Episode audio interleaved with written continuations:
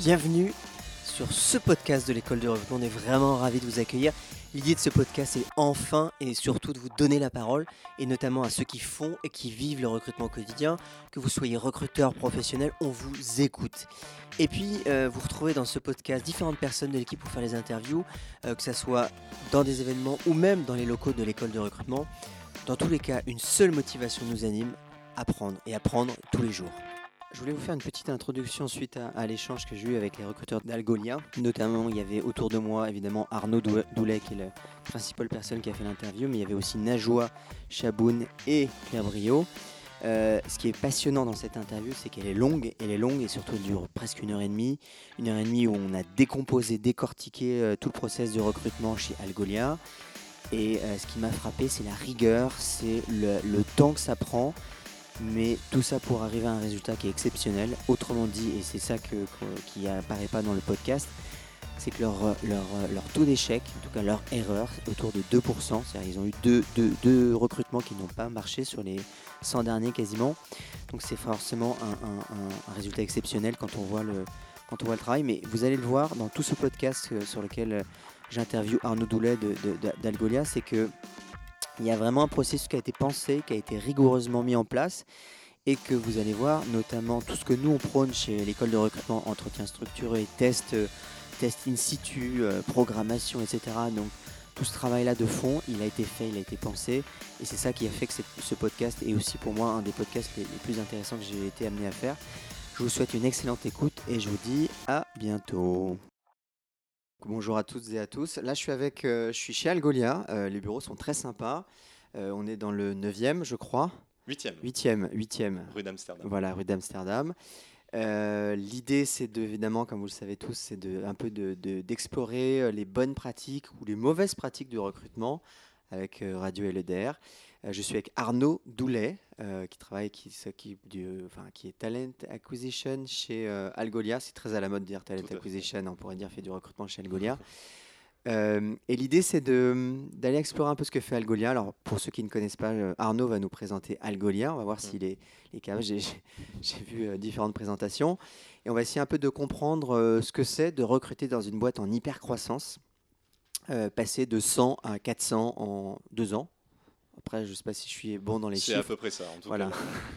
Alors, garde bien ton micro à côté de toi pour, euh, pour qu'on garde euh, bien la qualité du son. Je sais, c'est un réflexe à avoir. Mais en tout cas, voilà, comment on est passé de 100 à 400 et comment euh, nous, recruteurs, ça nous impacte parce que c'est forcément compliqué de passer de 100 à 400 et que les process, de, on passe de 1 à 50, c'est pas les mêmes que de 100 à 400. et ça, vraiment, on va essayer un peu de, de l'explorer. Alors, Arnaud, déjà, dis-moi qui tu es. Oui. Euh, qu'est-ce qui t'a amené dans le recrutement et qu'est-ce qui t'a amené chez Algolien? Tout à fait. Euh, peut-être pour revenir au, tout départ, euh, donc j'ai fait une école de commerce dans laquelle le, parcours amène à, faire des différents stages et je voulais avoir une expérience à l'international. Donc une école de commerce qui fait du recrutement Tu as commencé directement dans le recrutement? Alors j'ai fait une école de commerce généraliste. laquelle? Kedge. Ouais. Laquelle Bordeaux À Bordeaux. D'accord. À Bordeaux. Ah bah, comme moi. J'ai d'ailleurs rejoint euh, Kedge avant même que l'école s'appelle euh, Kedge et que la fusion soit opérée entre Marseille et Bordeaux. Donc à l'époque, c'était encore euh, BEM, Bordeaux Management. et notre cursus scolaire nous, nous amenait à faire des stages de césure notamment. Et je voulais absolument partir à l'étranger. Et j'ai postulé un peu par hasard à une offre pour un cabinet de recrutement qui s'appelle Michael Page. Euh, beaucoup de personnes euh, connaissent. Qui n'est pas très connu. et euh, j'ai eu la chance de partir à New York où j'ai fait un stage de, six mois là-bas. et j'étais en fait research associate. Je passais la grande partie de mon temps à faire du sourcing, donc ça a été l'occasion de. Donc chargé de recherche. Chargé de recherche, exactement dans une équipe du coup bah, évidemment très internationale, très marquée par des pratiques euh, américaines puisque j'étais euh, à New York. Euh, j'avais un maître de stage par contre qui était français et qui avait cette culture des stages, chose qu'on ne retrouve pas forcément dans des, entreprises américaines. et j'ai eu la chance de faire mes premières armes sur, le, sur, le, recrutement, sur une fonction très opérationnelle effectivement de, de chargé de recherche où je travaillais sur différentes typologies de postes, sales, marketing. Euh, et euh, à l'issue de ce stage, euh, je voulais du coup passer sur une, expérience in-house en recrutement interne. et c'est à ce moment-là que j'ai postulé chez L'Oréal. et j'ai fait un stage de six mois à Paris. Première expérience in-house pour laquelle je travaillais. j'ai rejoint L'Oréal pour accompagner le, le recrutement de deux des quatre grandes divisions de L'Oréal, en l'occurrence la division produits professionnels qui s'occupe de tout ce qui est univers capillaire, on va dire, qui est la, l'activité originelle du groupe, euh, et ce qu'on appelle la cosmétique active, euh, qui est une, activité assez niche de L'Oréal. Euh, donc deux, départements qui, au final, pesaient assez peu par rapport aux deux autres grands géants que sont le luxe et la division produits grand public. Donc c'était très intéressant de en fait pitcher L'Oréal à des personnes qui connaissaient le groupe mais qui n'avaient assez peu de connaissances, assez peu de connaissances de, des deux entités pour lesquelles je recrutais. Donc c'était aussi apprendre à, pitcher, euh, mettre en place un discours pour convaincre. Euh, mais du coup, il y a un truc, c'est que faire du recrutement chez l'oral, ça va être simple? Genre, euh, voilà, bonjour. bonjour. Le message d'approche. Bonjour, je suis L'Oréal, point. Exactement. en fait, ça l'est pas du tout. C'est pas comme chez Algolia, j'imagine. Alors, c'est compliqué sur deux aspects. Le premier, c'est que effectivement, L'Oréal, on va dire, jouait d'une image employeur euh, positive. Euh, malgré tout, il y a des gens qui sont effrayés à l'idée de rejoindre un très grand groupe, euh, qui ont peur peut-être de l'impact qu'ils vont avoir au final. Mais tu faisais de la chasse? Tu, approchais des gens? Ouais, c'était de la chasse, effectivement. Ah ouais, tu faisais de vrai, du vrai recrutement. Exactement. Et non, ça ne veut pas dire que le, de faire de l'annonce n'est pas du vrai recrutement, c'est pas ce que j'ai dit, mais en tout cas, tu faisais de la vraie chasse. Exactement. L'idée, c'était d'essayer d'aller chercher des talents qui pourraient euh, répondre aux besoins que l'on avait, notamment euh, sur des territoires bien spécifiques, hmm. notamment l'Amérique du Sud, qui est un, levier de croissance très important pour un groupe comme L'Oréal. Et donc la première difficulté, c'était d'arriver à engager des gens euh, pour L'Oréal, qui des personnes qui pouvaient en fait être effrayées en quelque sorte à l'idée de rejoindre un mastodon, un très grand groupe, et de, des gens qui pensaient éventuellement ne pas avoir l'impact qu'ils pouvaient avoir aujourd'hui parce que grosse structure, beaucoup de hiérarchie, etc. Tu as passé combien de temps là-bas? Euh, C'était six mois. Ah oui, donc un stage. Un stage, effectivement. un, stage. Euh, un, stage. très intéressant. Euh, et, et, et, du coup, le deuxième point de difficulté, c'est d'essayer de présenter L'Oréal via les deux départements par les, pour lesquels je recrutais, qui sont finalement assez peu connus par rapport à, à ce que peut représenter le luxe et les, et les produits grand public. Ah, mais c'était très intéressant, très challengeant et une approche très différente de celle d'un cabinet de recrutement. Tu avais des bons taux de retour? Euh, alors, je les ai plus en tête. Euh, Genre le mec la loose, quoi. Il a, il a pas de bons taux de retour. Non, dans mes, dans mes souvenirs, plutôt, plutôt de, bons taux de retour, euh, notamment en Amérique du Sud et, le Brésil, qui, qui représentait un, potentiel de croissance. D'accord, tu recrutais vraiment à l'étranger. Très, très, très, fort. après, une fois que le candidat était engagé, que j'avais fait la, qualification. tu passais la main, je, je passais la main à quelqu'un de euh, évidemment plus expérimenté. Euh, et donc j'ai fait six mois de donc six mois intéressants chez chez L'Oréal euh, et en stage de fin d'études, j'ai rejoint le groupe Philips pour un stage de six mois. Où pour le coup, donc Philips, les lampes, la partie santé, tout ça, tout ça. Hein, Exactement. qui est basé à Amsterdam. donc groupe hollandais où la maison mère est effectivement basée à Amsterdam et les locaux français sont à Suresnes. D'accord. Euh, et j'ai rejoint euh, Philips euh, et leur département RH sur une fonction de RH généraliste. Donc je faisais tout sauf ah, du recrutement. passé de l'autre côté. Exactement. J'avais envie de voir autre, chose. Exactement. Et c'était très très intéressant et en, beaucoup de points complémentaires de ce que j'avais fait par le hmm. passé. et à la fin de ce stage de fin d'études, bah, évidemment, je me mets en recherche d'un premier, premier emploi et je postule chez Ubisoft une offre euh, de HR manager qui demandait 8 euh, ans d'expérience. Et genre, tu avais zéro. J'avais que des stages. J'avais 6 mois de stage en fait. Vois, genre le, le, candidat relou Exactement. Qui, candidate sans être dans les clous. Quoi. Exactement. On l'a tous connu celui-là. Exactement. Qui était à milieu de, de répondre. Euh, aux, attentes du poste. et en fait, j'ai eu la chance de, en fait, d'envoyer mon, mon, CV euh, pour une équipe en fait qui était en croissance et euh, un département en RH qui allait se mettre en recherche d'un Talent Acquisition Specialist Junior. Euh, et en fait. Du coup, au lieu de te jeter ton CV, elle t'a pris pour un autre poste. Exactement. Qui c'était qui chez Ubisoft? Alors, je, remercie, euh, je remercie Pauline, euh, ah, Michel d'avoir d'avoir géré, qui exactement, qui gérait le, le, poste de HR manager. il s'avère qu'en plus avec Pauline, on avait fait la même école, et qui en fait a vu mon CV et l'a transmis à la personne qui allait être mon manager, qui s'appelle Julien Billard.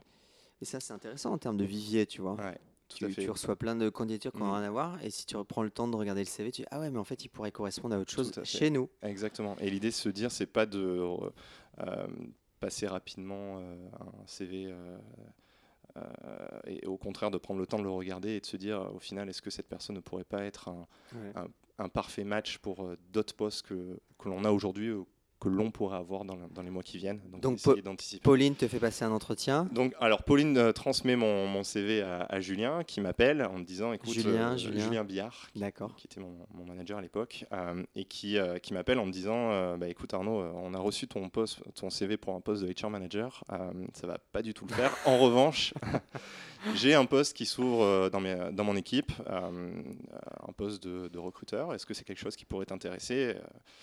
Moi, à l'époque, j'étais euh, je suis toujours un peu gamer, donc euh, l'univers du ah, bah divertissement, du gaming, c'est évidemment quelque chose qui, m'intéressait et j'ai pris ça comme, comme, une vraie opportunité. Et, et j'ai rencontré Julien dans le cadre d'un premier entretien d'une heure. D'ailleurs, il n'y a eu qu'un entretien. et, il n'y a eu qu'un entretien chez Ubisoft Ouais, j'ai eu qu'un entretien parce qu'à l'époque, c'était un CDD d'un an. ouais, mais parfois même pour un CDD, on peut quand même faire un peu plus qu'un entretien. Alors pour le coup, ouais. Je crois avoir vu que chez Algolia, c'est assez long. C'est assez long. Peut-être que tu, on en parlera tout à l'heure, parce que j'écoutais Thomas qui disait qu'il y avait 6-7 entretiens, des entretiens collectifs. Bien sûr. C'était assez long. Euh, là, on passe de, de, dans deux extrêmes quasiment. un entretien. Complètement, à deux extrêmes. Euh, en fait, l'approche était un peu opportunistique. L'idée était de se dire pour cette équipe de recrutement qui était composée de deux personnes, donc euh, Julien et, Pauline, euh, de se dire, ben, voilà, si on voit un profil intéressant, ben, on y va, euh, on tente le coup, on prend quelqu'un d'un peu junior mmh. qu'on va encadrer, qu'on va faire grandir. Et, et, on voit si les choses fonctionnent. Donc c'était un peu l'approche.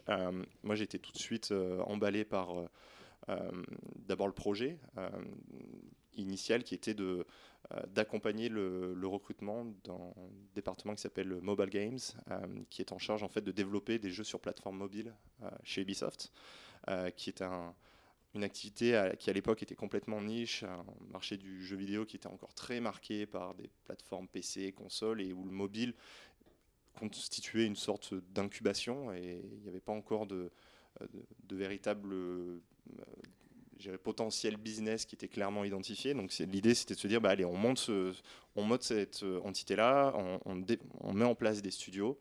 Euh, et on a besoin de quelqu'un côté recrutement pour accompagner le staffing des studios. Euh, donc concrètement, c'est recruter pour deux studios à Paris, un studio à Barcelone, Abu Dhabi, Londres, ensuite Halifax, qui est une ville au Canada. Mm-hmm.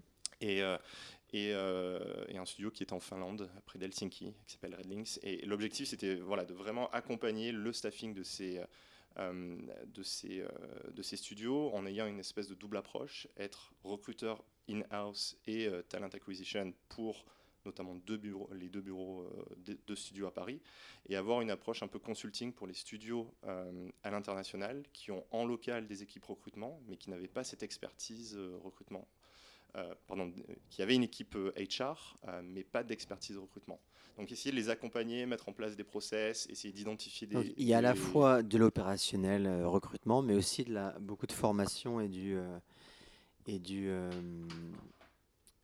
et de l'accompagnement de managers, de RH qui n'ont pas la culture de recrutement. Exactement, qui n'ont pas une connaissance aussi du, euh, de l'écosystème euh, des candidats, qui n'ont pas forcément une très bonne connaissance aussi de euh, l'écosystème concurrentiel sur lequel nous, on va hmm. pouvoir s'appuyer pour aller trouver des, des, candidats pertinents. Donc il y a eu toute cette toute cette phase d'accompagnement et effectivement ensuite le pilotage très opérationnel de l'activité, notamment pour les, les, deux studios parisiens. Donc l'idée, ça a été vraiment de rejoindre cette équipe et de mettre en place ces pratiques-là. une équipe qui, est, qui était à l'époque constituée de trois personnes, donc Julien, Pauline et moi. c'est une équipe qui est beaucoup plus staffée maintenant. Ah oui, ça n'a plus rien à voir. On est une vingtaine de 15-20 personnes, donc pour montrer le, la croissance d'Ubisoft côté recrutement et du coup côté boîte, parce que forcément, si on a beaucoup de recruteurs, on est mm-hmm. forcément en croissance. Tu es resté combien de temps là-bas? Euh, Je suis resté trois ans et demi. Donc une vraie euh, longue expérience. Une vraie longue expérience. J'ai eu la chance aussi de pouvoir euh, recruter pour d'autres équipes, plus seulement pour l'activité mobile, mais pour le, ce qu'on appelle le siège international d'Ubisoft, qui regroupe toutes les, toutes les équipes corporate, donc recruter pour l'équipe euh, euh, Public Relations, euh, communication, legal, finance, marketing. Toi, tu es le gars qui a travaillé beaucoup dans des structures anglo-saxonnes ou à, consonance anglo-saxonne. Oui, c'est aussi un, élément, enfin, un élément de motivation, c'est de naviguer dans, ces, dans, ces, dans ce type d'équipe, ce type de, de structure. On, voit aussi des, des profils très différents. On travaille avec des hiring managers qui viennent d'horizons très différents, donc on est confronté à des pratiques qui peuvent changer euh, considérablement d'un poste à l'autre. Donc c'était très intéressant de, euh, de voir aussi comment le, la, fonction recrutement a, évolué au sein d'Ubisoft, euh, devenir un des, un des enjeux principaux d'un point de vue problématique HR. comment est-ce qu'on arrive à anticiper le staffing Comment est-ce qu'on met en place une approche de recrutement qui est très, euh, on va dire, euh, metrics driven. Donc, comment est-ce qu'on va piloter certains KPI Je pense qu'on reviendra sur cette partie-là un peu plus tard. Euh, mais qu'est-ce qu'on va regarder de près? Comment est-ce que sur la base de ces métriques, on peut améliorer le pilotage de notre activité, donner davantage de visibilité au hiring manager? euh, vraiment se servir de ces éléments-là en fait pour euh, améliorer, euh, améliorer notre activité. et je suis resté trois ans et demi chez Ubisoft et Claire, qui est juste à côté, qui est hein. juste à côté, hein, elle, sourit en nous regardant. elle est juste là. Claire Brio, qui est chez Algolia mais qui part au Canada. Qui part au Canada. Donc voilà, s'il y a des Canadiens qui écoutent ce podcast, hein, elle aura l'occasion d'aller au Canada. Je pense que des profils comme le sien de Talent Acquisition est très recherchée, donc je suis pas trop inquiet, trop inquiet pour elle. Qui est voilà. seulement euh, une excellente recruteuse, mais qui est aussi euh, euh, une collègue, mais de adorable et, avec qui on passe beaucoup de bon temps. Donc, voilà, alors vous ne voyez pas, mais Claire a, eu un moment de gêne. c'est énorme. C'est recroquevillé derrière voilà, son écran. Ça. et qui a pris une lampée de Perrier. Euh, euh, mais du, coup, ok, trois ans et demi, euh, une fonction HR qui est vraiment montée RH, qui est vraiment montée en puissance, notamment la partie recrutement, en sachant que le recrutement n'était pas autant valorisé, il n'y avait pas de recruteur avant chez Ubisoft. Il y en avait, mais pas sur cette pas partie. sur cette partie-là, qui, qui s'est vraiment développée sous, avec Pauline Michel et tous les projets d'Ubisoft autour du mobile, mais pas que, hein, c'est la partie studio. Qu'est-ce qui t'a amené chez Algolia? Alors, euh, Algolia, pour la petite histoire. J'adore le alors. je, connaissais, je connaissais déjà Algolia euh, parce qu'un de mes potes d'école euh, avait rejoint Algolia et travaillait comme, comme sales. donc, j'avais déjà entendu parler de, du produit, de la croissance d'Algolia. j'avais déjà entendu parler évidemment de la, culture. Euh, donc c'était pas une société qui m'était euh, étrangère. Il s'avère que euh, Claire m'écrit. Claire, celle qui est à côté de toi là, Claire Brio. Toujours. Claire Brio, l'excellente Claire Brio, m'écrit tout simplement sur LinkedIn un message très très bien rédigé d'ailleurs très ah. personnalisé, enfin tout, tout le qui vrai, répond le vrai message d'approche. Exactement, qui répond à tous les codes de ce que doit être un, message d'approche, en me disant, bah, écoute Arnaud, on est en train de, euh, de renforcer notre équipe. On, cherche quelqu'un. Euh, est-ce que tu serais intéressé par une première discussion? Donc c'était vraiment une, une, approche exploratoire. Euh, on a pris le temps de discuter. et le contenu de notre échange a été très intéressant parce qu'on a parlé. Comment ça, très intéressant On dirait une réponse à l'anglaise. non, c'était non, c'était. Qu'est-ce qui t'a plu dedans? Qu'est-ce qui t'a Alors, ce que j'ai aimé, c'est gérer le, le, côté tout à fait euh, transparent sur euh, ce qui est aujourd'hui l'état du recrutement et ce vers quoi le. Genre Claire t'a dit c'est la merde, mais euh, au moins il y a tout à faire. Elle m'a dit il y a déjà des choses qui sont en place. on a déjà des personnes qui vont arriver dans l'équipe, notamment un, manager, Thomas. et on, souhaite continuer de renforcer l'équipe, d'avoir quelqu'un qui soit évidemment opérationnel sur, sur, le recrutement, mais qui puisse aussi apporter à l'équipe sur des process, des guidelines, de la méthodologie, et qui soit aussi prêt à travailler sur des postes très différents, c'est-à-dire ne pas être uniquement dédié par exemple à la partie tech ou uniquement à la partie sales, mais vraiment qui soit sorte de full stack euh, recruteur, faire euh, de l'engineering, des sales, de du produit, product management. C'est ça qui t'a attiré en fait, cette variété. Je trouvais ça, je trouvais ça euh, très intéressant. et, et on a aussi discuté de ce qu'étaient les perspectives de croissance d'Algolia. L'idée étant évidemment de croître, de grandir, mais de ne pas considérer la croissance comme une fin en soi, et aussi d'aller recruter, gérer des profils qui vont apporter quelque chose euh, aux différentes équipes. Euh, et euh, du coup, d'avoir voilà, une, une croissance qui soit consistante et qui, qui, fasse du sens par rapport au business sur lequel on est. donc moi je trouvais ça rassurant et, j'ai aimé le discours qui n'était pas de dire bah, écoute on prévoit de recruter 200 personnes et on veut recruter 200 personnes quoi qu'il arrive. je, trouvais qu'il y, y, avait une vraie maturité dans, dans l'approche. Euh, ce que j'ai aimé aussi, c'est que Claire a été euh, très transparente sur euh, ce qu'allait être le processus de recrutement, que je pourrais évidemment décrire. Mais en tout cas, voilà, un premier échange très engageant et qui faisait très largement écho à ce que j'avais déjà entendu d'Algolia par. Donc il y avait un peu de bouche à oreille, de la transparence, de la variété, de l'intérêt pour une boîte qui, qui, mm. explose. Mm, mm. Et, aussi de mon côté, envie de, de, voir autre chose après trois ans et demi. je me dis, euh, je me pose plein de questions en me disant est-ce que c'est pas en fait le moment d'aller euh, voir autre chose, d'aller euh, rejoindre un, type de structure, parce que Ubisoft, c'était quand j'y étais, c'était 13 000 collaborateurs dans le monde. Algolia, c'était à l'époque, je crois, 140, 150 personnes. Donc c'est vraiment changer du tout au tout, rejoindre aussi une équipe qui est en, phase de structuration et avoir la possibilité de travailler sur des métiers pour lesquels je n'avais jamais recruté, notamment toute la partie revenus, donc sales, les équipes commerciales, euh, account exécutif, business development, customer success. Pour moi, c'était un, vrai élément de motivation. Et du coup, euh, bout de combien de temps tu as rejoint Algolia? Alors, trois mois plus tard. Alors, j'ai eu un, processus de recrutement un, peu long et c'était pas du tout, euh, euh, représentatif de ce qui est le processus de recrutement chez Algolia.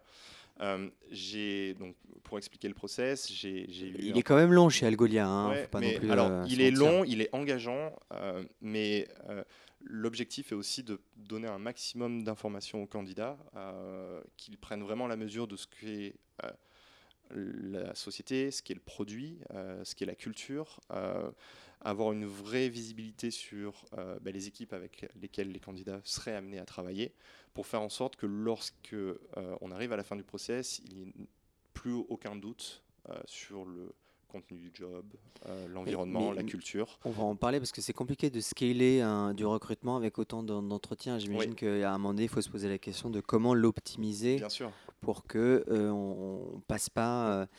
on passe pas des, heures et des jours des hiring managers et des recruteurs hein, juste pour un profil qui finalement ne va pas, ne va pas mm. aboutir. Le process a d'ailleurs beaucoup évolué. Le process a beaucoup évolué depuis que tu es, tu es rentré. Je suis, je suis euh, juste, il y a une chose qu'on n'a pas dite. C'est quoi Algolia en deux mots? Comment tu vas le synthétiser? Ouais, Gros, euh, gros, gros, euh, gros, gros, défi là pour. pour pas évident. On travaille d'ailleurs sur la façon de, le présenter en fonction de l'audience que l'on a, etc. Alors j'ai entendu différentes choses, mais je vais voir si tu arrives à t'en tirer. Ouais. Algolia, c'est une technologie de recherche qui peut être implémentée sur des sites web ou des applications mobiles.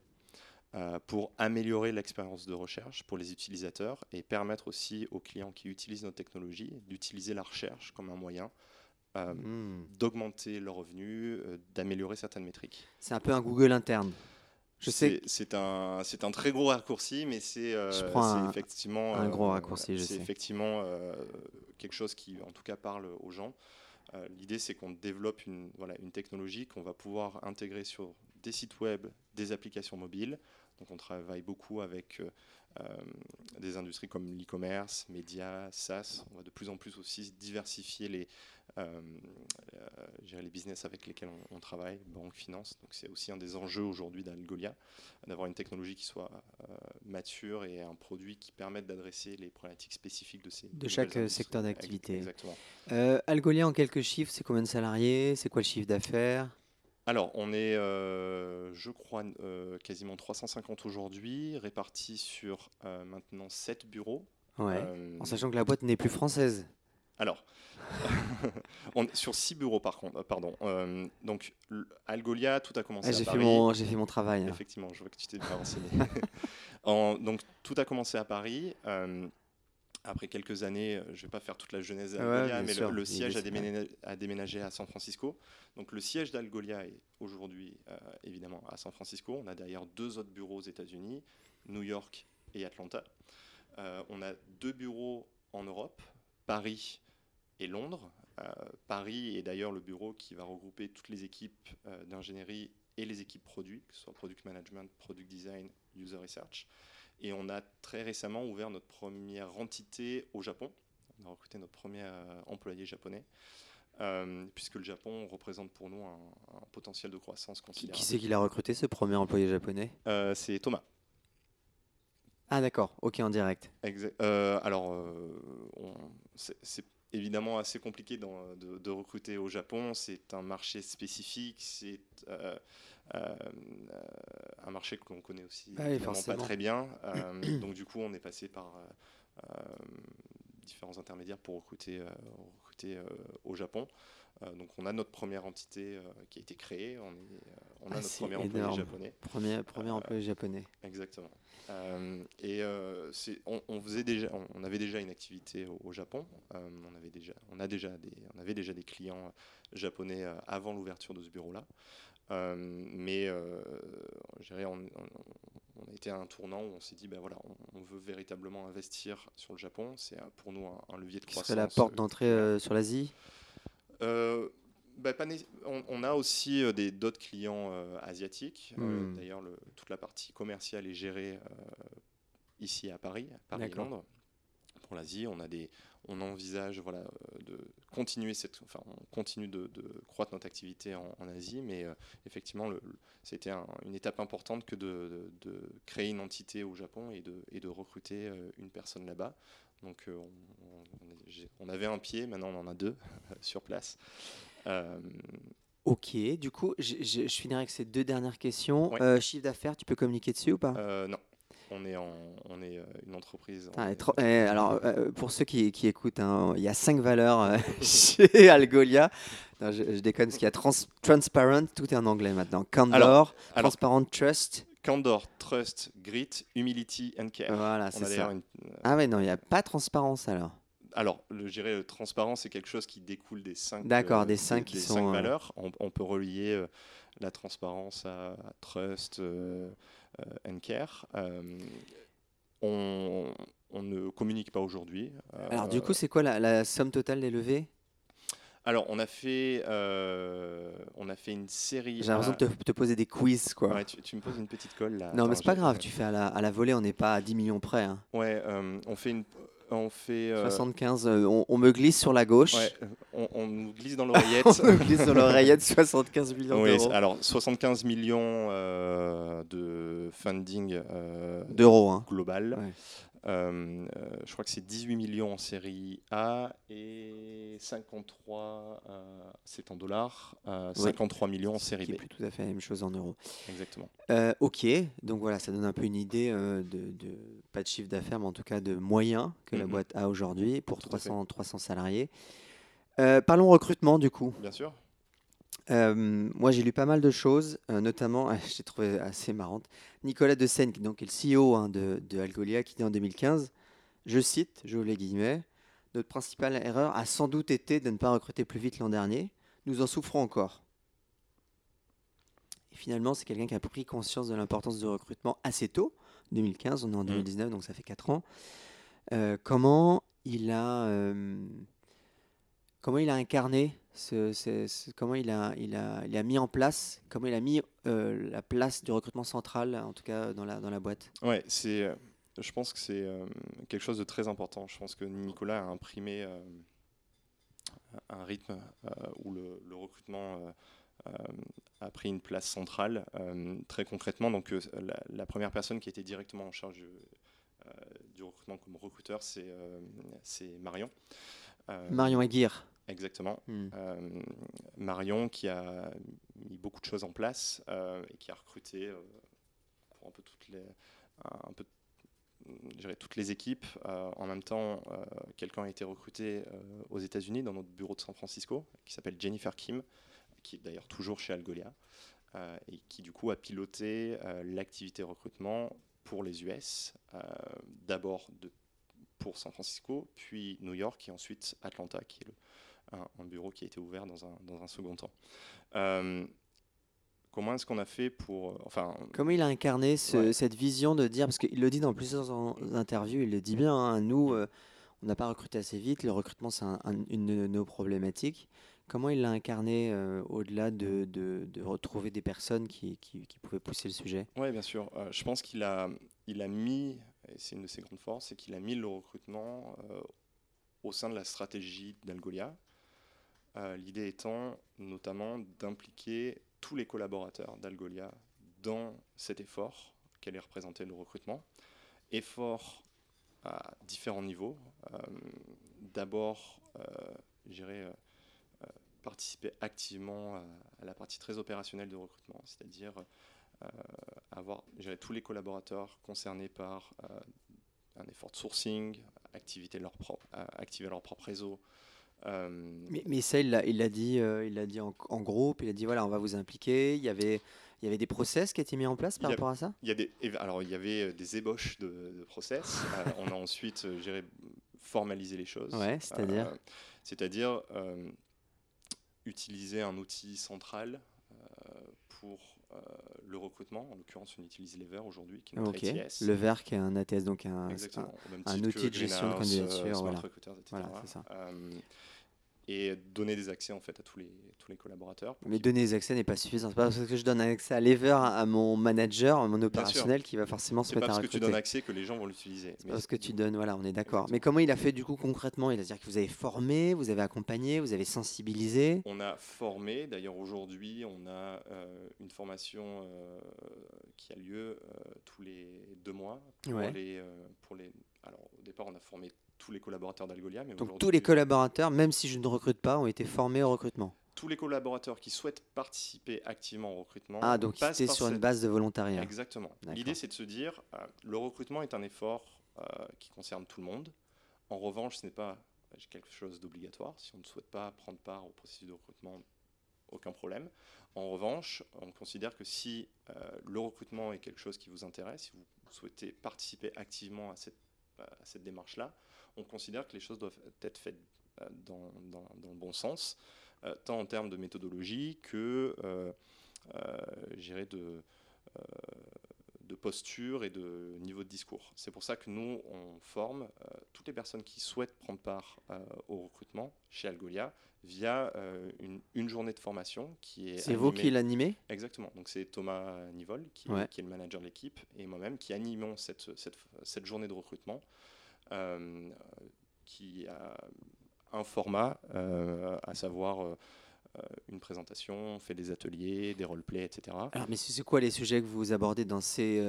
parce que souvent le problème des opérationnels, il y, en a deux. Déjà le sourcing, mmh. comment tu les impliques dans le sourcing, et deux, ils croient savoir faire les entretiens alors qu'en fait ils ne savent pas les faire les entretiens. Donc vous avez, j'imagine, formalisé un peu plus les choses. Exactement. La première chose, c'est en fait de présenter ce qu'on fait, parce que je pense que les. C'est juste faire de l'évangélisation. Exactement. Il y a beaucoup de gens qui, euh, qui en fait euh, pensent savoir ce, ce qu'est le recrutement et qui euh, dans, découvrent beaucoup de choses à l'occasion de cette formation.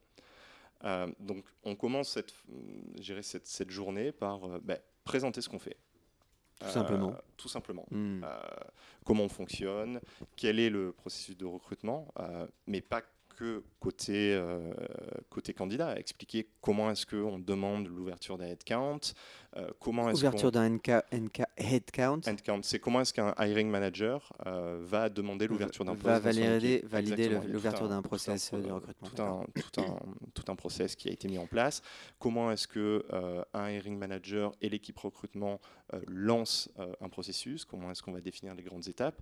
Et aussi, on essaie de faire en sorte que euh, on donne un maximum de visibilité aux personnes qui participent à cette formation sur euh, les temps du recrutement, c'est-à-dire euh, combien sur le papier va prendre de temps un, recrutement, quelles sont les différentes étapes et que- quels vont être justement les, grands moments de, ce processus de recrutement. Donc on présente ce que l'on fait et comment et pourquoi.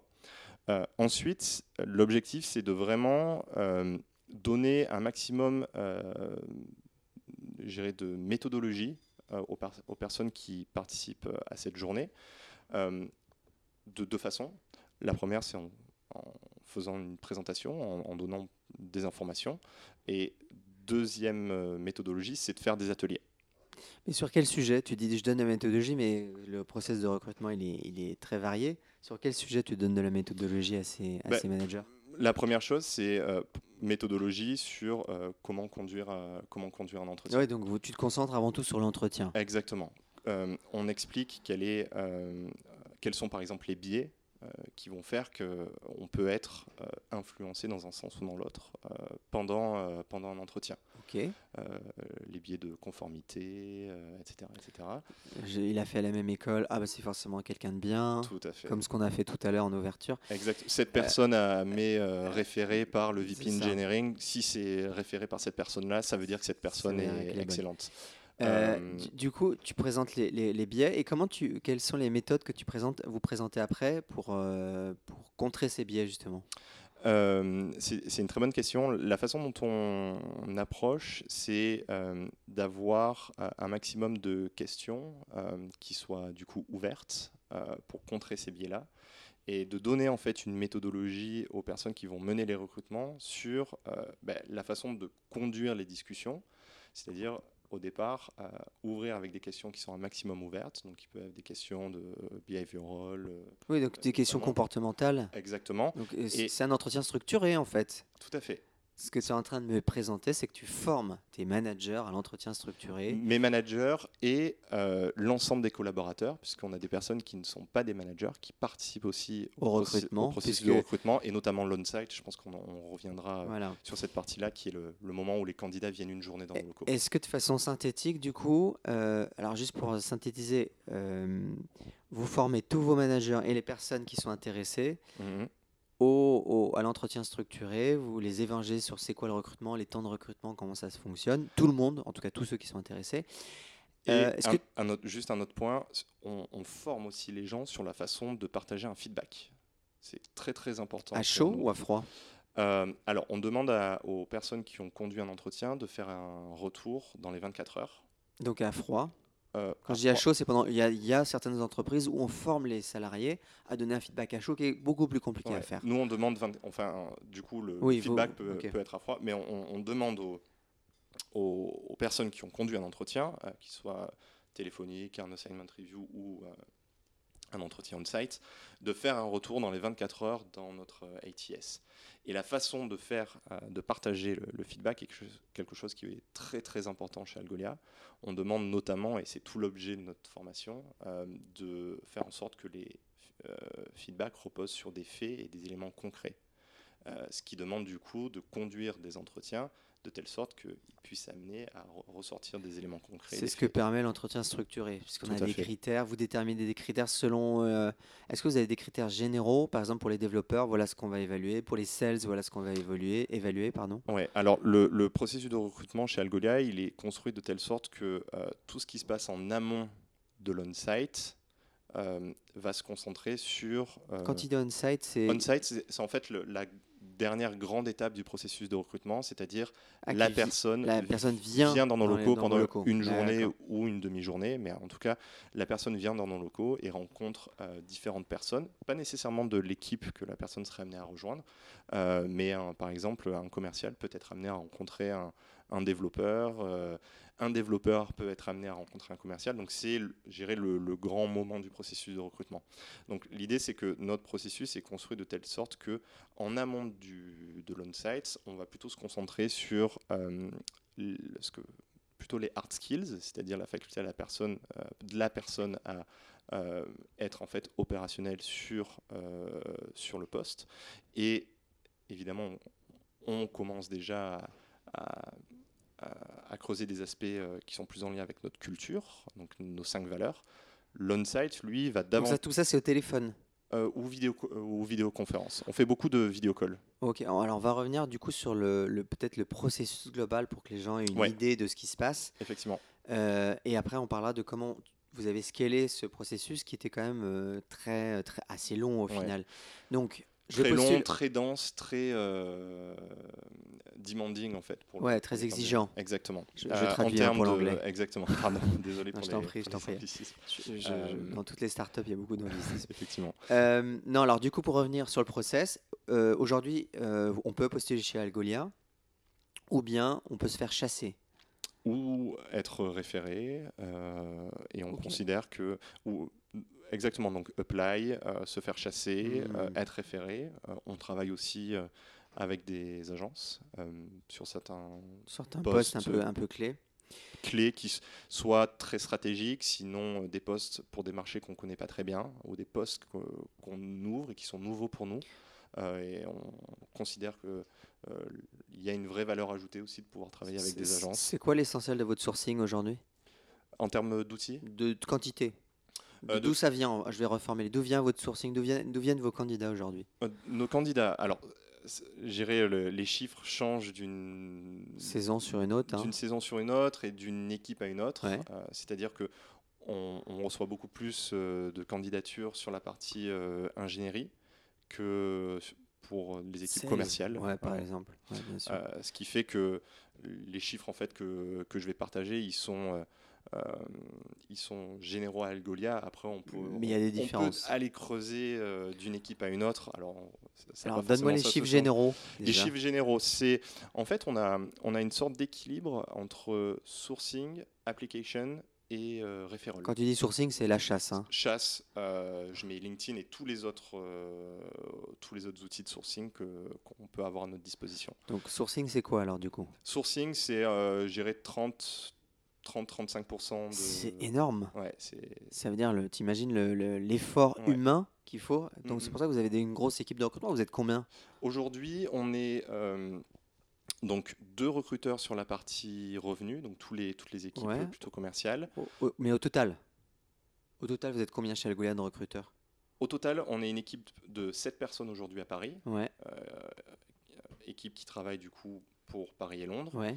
Euh, et au- à San Francisco, ils sont 5. Donc, une quinzaine de recruteurs pour faire une grosse. euh, Avec euh, euh, dans, dans, nos, dans, nos, dans nos équipes des personnes qui travaillent sur plutôt de la coordination, euh, qui vont organiser des on-site, qui vont hmm, euh, organiser des calls, euh, qui vont euh, nous accompagner, gérer dans le pilotage très opérationnel de notre activité.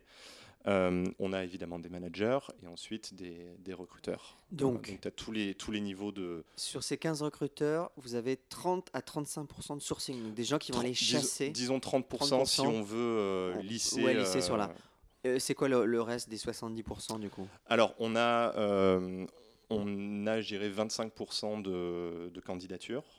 Des gens qui, qui vont sur le site ou qui vont trouver sur Welcome to the, Ju- Ouais. to the Jungle ou d'autres qui vont ou trouver. sur euh, des annonces. euh, on- on publie D'accord, aussi sur 25%. LinkedIn, 25%. Euh, on a à peu près 30% euh, de personnes qui, euh, qui vont euh, être cooptées, Ouais, donc c'est bien ça. Ça, peut être, ça pourrait être plus haut. On- Oui, si on regarde vous en faites fait, rien de spécial en fait là-dessus. Alors, on a un programme de, de cooptation euh, sur lequel je pourrais revenir euh, par la suite, Ouais. euh, qui du coup, En, tra- en, en trois mots, hein, tu peux en trois mots, notre approche, alors là, quand on parle de, de cooptation, le, le point central, c'est est-ce que la, récompense au final, c'est du cash, donc de, l'argent pour la personne qui, vient de coopter, ou est-ce que c'est autre chose?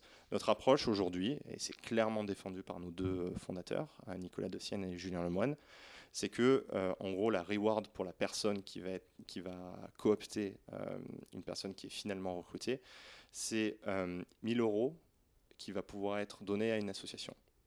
On a euh, une liste qui est régulièrement mise à jour d'associations, et en fait, c'est Algolia qui va faire une donation à une association qui est choisie par la personne qui a coopté. Mais comment vous suivez les cooptations? On Vous avez a, un outil? On a par, euh, par Lever, en fait. Par Lever, il y a un outil de cooptation euh, qui permet de suivre On un a peu fait des- un ouais, tracking. On a, on a fait des intégrations. En fait, on a une équipe en interne chez Algolia euh, qui travaille sur le développement d'outils euh, qui sont utilisés par l'ensemble des équipes. ou Mais tu des qui- que tu plugues avec Lever. Euh, exactement. Et euh, on, Ah, c'est un outil. Tu es en train de me dire que c'est un outil interne en fait. on, a, on a même un outil interne qui est magique. euh, Ah qui- ouais. Qui est un outil de, d'organisation d'on-site. C'est très compliqué quand tu. Quand tu- D'organisation de rendez-vous physique. Exactement. Quand tu fais venir un- quelqu'un en, on-site pour une journée Ouais. Et que tu dois jongler avec les agendas de, de tout le monde, avec les disponibilités. Et du coup, cet outil, il fait quoi?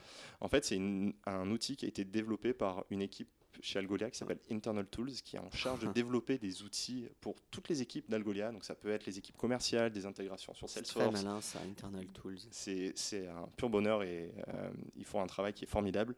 Euh, et donc, ils ont développé en fait un, un outil euh, qu'on qu'on utilise et qui est en fait euh, enfin, il y a une intégration avec Lever qui permet euh, du coup via l'outil de booker des entretiens, d'envoyer des invitations, de booker des salles, euh, mais aussi une, euh, une intégration avec euh, notamment Google Calendar pour faire en sorte qu'on ait accès aux Ah, disponibilités. C'est top. Et on a en fait un dashboard qui permet à, à nos deux recruitment coordinators, donc Clotilde et, Cody, d'organiser des, des on-sites, D'organiser des entretiens. des Quand il entretiens. on-site, c'est entretien. Exactement. D'organiser en fait la journée pour les, pour la les, journée pour les candidats pour les candidats. et toutes les étapes, etc. Euh, et, et, euh, Donc pour revenir, du coup, cooptation, quand ils cooptent, ils sont traqués et en plus ils donnent 1000 euros à une assoce dans une liste d'associations. Et vous faites des, des choses pour les coopteurs? Alors, donc c'est le, c'est la, c'est la personne qui a fait la cooptation qui va pouvoir donner 1000 euros à une sûr. association. Bien sûr. En plus de ça, euh, Et vous faites des événements de coopteurs? Alors, on, ce qu'on fait, en, donc en plus de ces 1000 euros, les, le coopteur et le coopté euh, ont la possibilité de faire un dîner ensemble. Donc, c'est aussi de créer du, Bien sûr. continuer de créer A du priori, ils se- lien. ils se connaissent. hein. Ils, se- ils se connaissent. Alors, nous, on considère que la cooptation, c'est pas forcément quelqu'un que tu, Oui, avec qui tu as vrai, c'est travaillé, quelqu'un euh, euh, que tu connais euh, via ton réseau. Euh, ça peut être des personnes que tu as rencontrées de manière très ponctuelle à l'occasion euh, d'un événement, euh, d'un meet-up qu'on aurait organisé chez Algolia. Euh, Du coup, on a un truc intéressant 30% d'achat, plus ou moins 30% de cooptation. Euh, tu m'avais dit autre chose. Euh, 30% de chasse, 30%, de- 20 ou 30% de cooptation. et les, les candidatures, on Ah, va les, dire les gens qui candidatent directement. environ 25%. Et il y a une partie du coup cabinet. Alors, il y a une partie euh, cabinet. On travaille aussi avec des plateformes comme euh, Hired ou Talent.io. Exactement. Euh, il y a aussi toute la partie. euh, on, on considère que euh, les personnes qui sont cooptées par euh, nos execs, donc que ce soit euh, Nicolas Dessienne ou Julien Lemoine qui sont fondateurs, mais aussi les autres euh, exécutifs de- d'Algolia, rentrent dans une catégorie spécifique. C'est ce qu'on appelle le exec network. Pourquoi? Parce qu'en fait, euh, on attend de ces exécutifs bah, de participer activement à cet effort de, de sourcing. Donc je crois même que c'est dans leur fiche de poste. Dans leur fiche de poste. Donc les, les- les- au plus haut niveau. C'est pour ça qu'on sort cette partie cooptation par les execs euh, De- de, de nos la chiffres cooptation. de la cooptation un peu plus classique. Du coup, c'est quoi le, le- les postes de cabinet? C'est pour des postes sur lesquels vous galérez? Ou c'est des postes plutôt euh, un peu comme dans les grosses boîtes où euh, on fait recruter les cabinets pour des postes euh, directeur marketing top level? Ce qui n'aura pas de sens Mm. peut-être chez vous, mais Alors, il y a en fait les deux. Euh, Il y a des postes très stratégiques pour lesquels on, on- on passe notamment par des cabinets de recrutement euh, qui ont euh, accès à un réseau euh, auquel on a Avec qui vous travaillez alors c'est plutôt des postes qui sont gérés aux États-Unis, donc j'ai pas D'accord. forcément en T'as tête. pas une P- vous n'avez pas une PSL, comme ils disent, au- une pref- Preferred Supplier List Mm, Alors de cabinet j'avoue, euh, je, je reconnais euh, euh, que je n'ai pas cette information-là. Ce serait d'ailleurs intéressant qu'on regarde ça de plus près. Mais ces postes-là sont directement gérés parce que aujourd'hui les, les postes de C-level en fait, chief of, etc.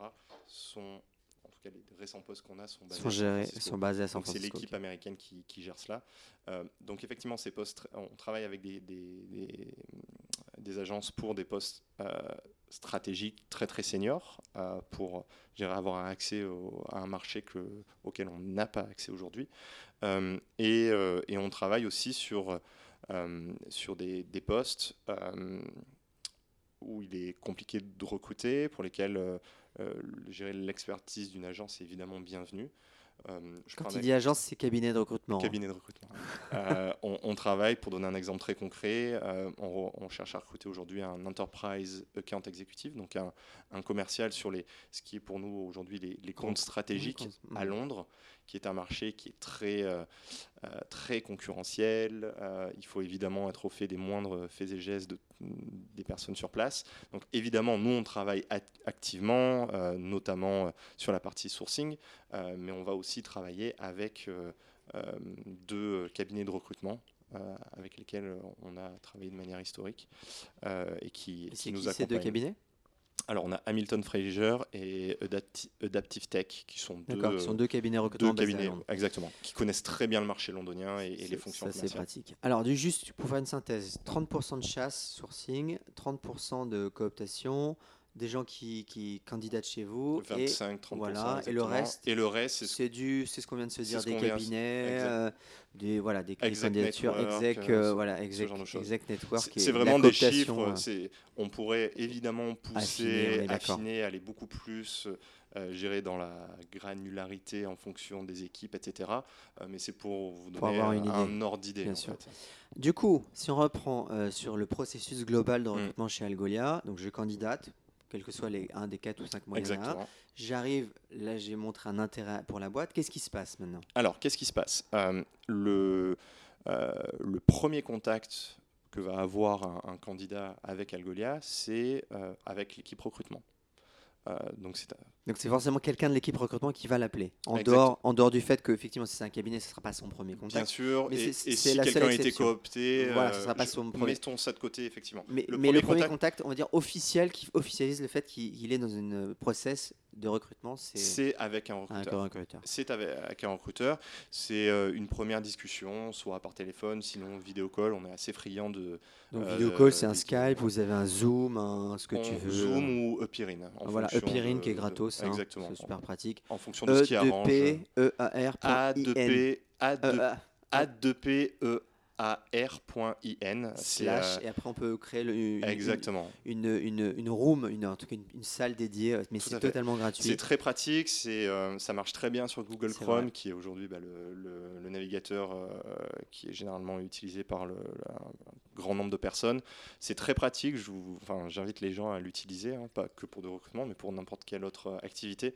C'est, c'est très intuitif, ça fonctionne très très bien. Donc on utilise, on utilise beaucoup cet outil-là et évidemment Zoom. euh, pour faire nos, nos vidéos calls, donc tout ce qui se passe euh, avant euh, donc ce qui est l'on-site, donc la journée dans nos locaux. Donc premier contact pour les candidats, C'est un recruteur, c'est un recruteur. avec un vidéo call. Euh, Est-ce que vous avez un, une grille de précal, préqualification? Oui, Est-ce que c'est on- quoi votre pré... C'est pas juste des questions. Salut, Non. tu vas bien? Non, non, non, c'est par, euh, en fait, par, euh, par poste, on va définir des scorecards euh, pour chacune des étapes du processus de recrutement. Alors se- selon la, la A méthode, le, le bouquin de euh, Alors, ça dépend. c'est une scorecard dans le sens euh, avec des enjeux, des résultats attendus. Exactement. D'accord. peut-être prendre un exemple concret, Voilà. notamment des. Vais parler de ce sur quoi je travaille, mais notamment donc les, les équipes commerciales et notamment les équipes de compte exécutif qui sont des personnes qui vont être en charge de closer des deals chez Algolia. Euh, on a défini tout un processus de recrutement euh, spécifique. On a géré un, processus standard par lequel tout personne, tout candidat va passer chez Algolia. Après, on a euh, des choses qu'on adapte en fonction des, postes parce qu'on ne va pas gérer évaluer une personne en fonction, enfin évaluer, c'est évidemment pas le terme, mais en tout cas, on ne va pas euh, conduire un, un, procès de recrutement de la même façon euh, d'un poste à un autre, d'une équipe à une autre. Euh, si le poste est plus senior qu'un autre, on ne va pas avoir les mêmes attentes. Si on est sur un poste de manager ou de, contributeur individuel, évidemment, on ne va pas regarder les mêmes choses. Donc on a, je dirais, une trame commune, qui est en gros l'ADN de ce qu'est le processus de recrutement chez Algolia. Après, il y a des choses qui peuvent être amenées à, bouger. Euh, mais premier, on, fait en sorte de mettre en place des scorecards pour qui pour chaque poste. Pour c'est l'effort qu'on oui pour chaque poste. Et c'est qui qui l'a qui l'a qui l'a créé cette scorecard? C'est le recruteur et le hiring manager. Ensemble. Ensemble. Donc ils s'engagent et ça veut dire Exactement. elles sont suffisamment précises pour dire ok voilà ce que j'attends du candidat. Je veux qu'il réalise tel chiffre d'affaires, je veux qu'il développe tel outil. J'en sais rien, vous voyez. Un, un account exécutif. Euh, sur quel produit euh, la personne a eu l'occasion de travailler, qu'est-ce que la personne a déjà vendu, sur quel territoire, euh, pour quel type d'industrie? Ou de secteur d'activité. Est-ce que c'est du média, de l'e-commerce, de la finance, de la banque quel type de cycle de vente? Est-ce qu'on est sur des cycles de vente plutôt courts, plutôt longs euh, Est-ce que c'est des cycles de vente complexes? Quelles sont les tailles de deal euh, À qui est-ce que euh, le, le exécutif va vendre? Est-ce que c'est plutôt à des équipes business, à des équipes techniques, etc. Donc tout ça sont des critères qui vont être intégrés dans nos scorecards. Pourquoi est-ce qu'on met des scorecards? C'est parce qu'on veut qu'il y ait de la consistance dans la façon d'évaluer les candidats. On veut évaluer les candidats pour un même poste de la même façon. Euh, donc on veut qu'il y ait une consistance dans, le, dans, dans les critères d'évaluation, d'où la scorecard. Et du coup, euh, vous, vous reprenez la scorecard du poste et vous, allez lui poser euh, un certain nombre de questions pendant cette préqualification téléphonique. Tout à fait. Donc, ce qui est spécifique effectivement au, au, poste en question. Après, il y a des éléments qui sont évidemment récurrents. Euh, comme euh, bah, des éléments très pratiques, euh, la rémunération, les dates de disponibilité, si on, est-ce que la personne est déjà en processus de recrutement avec une autre société, si oui, à quel stade, pour voir est-ce qu'on a de la marge de manœuvre ou pas du mmh. tout. essayer aussi, et c'est toujours intéressant, c'est une de mes approches, en fonction, de l'origine de la candidature ou pas de la, de la personne. Est-ce que c'est quelqu'un qui a candidaté? Est-ce que c'est quelqu'un que j'ai chassé? Est-ce que c'est quelqu'un qui m'a été recommandé? Essayer déjà de comprendre si la personne ben, est familière avec Algolia, avec le produit, euh, essayer de creuser et du coup, s'il y a besoin, apporter des informations euh, pour la personne, faire en sorte que euh, la personne puisse voilà, comprendre ce qu'est notre produit, qui n'est pas forcément géré très évident au départ. c'est un produit B2B, très technique, donc donner aussi de la visibilité sur ce qu'est notre produit, l'organisation des équipes, etc. Et adapter ce, ce discours en fonction euh, du niveau d'information que peut avoir la personne. Parce que c'est quoi ton objectif, toi, en tant que recruteur au niveau de la précale? C'est vendre le poste? Ça va dépendre d'où la personne vient. Si elle n'a pas candidaté, forcément, tu auras une dimension mm. peut-être plus vendre le poste. Mm-hmm. Mais euh, qu'est-ce qui fait qu'elle passe au, à l'étape suivante? C'est une très bonne question. Et je pense que ça change aussi d'un recruteur à un autre. Euh, évidemment, la, la, scorecard, ou en tout cas les éléments que nous, on va euh, screenées euh, qui sont en lien avec des, euh, ce qu'on appelle des hard skills vont être déterminantes.